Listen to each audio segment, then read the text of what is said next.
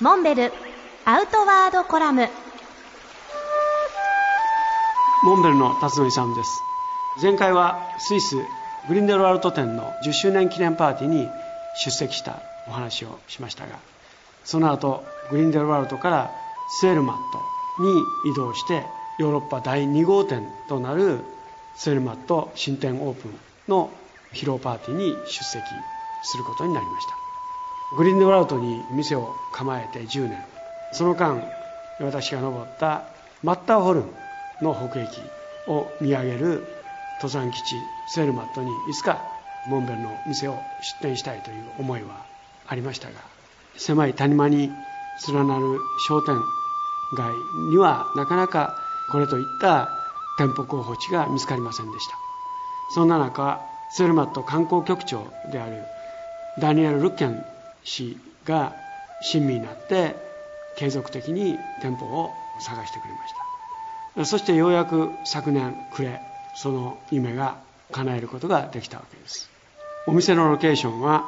セルマット鉄道駅の真向かいということで申し分のないロケーションだと考えています。セルマットに到着早々店舗内のチェックをし修正すべきところを指示しながら翌日に予定されていたセレモニ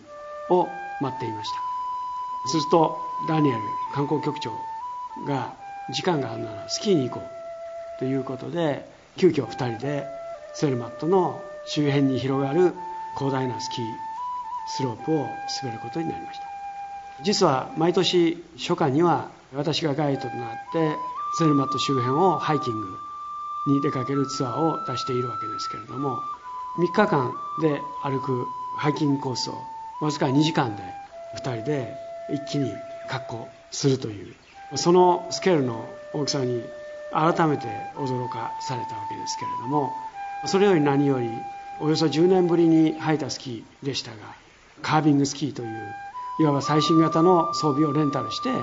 スキーを楽しんだわけですけれどもその性能の素晴らしさに感動しました。10年ぶりとはいえプロに近いダニエルの滑走する後をなんとかフォローすることができたのは自分としては満足するスキーでした。そして翌日はツェルマと新店オープンに臨むことになるわけですけれどもそのお話は次回させていただきます。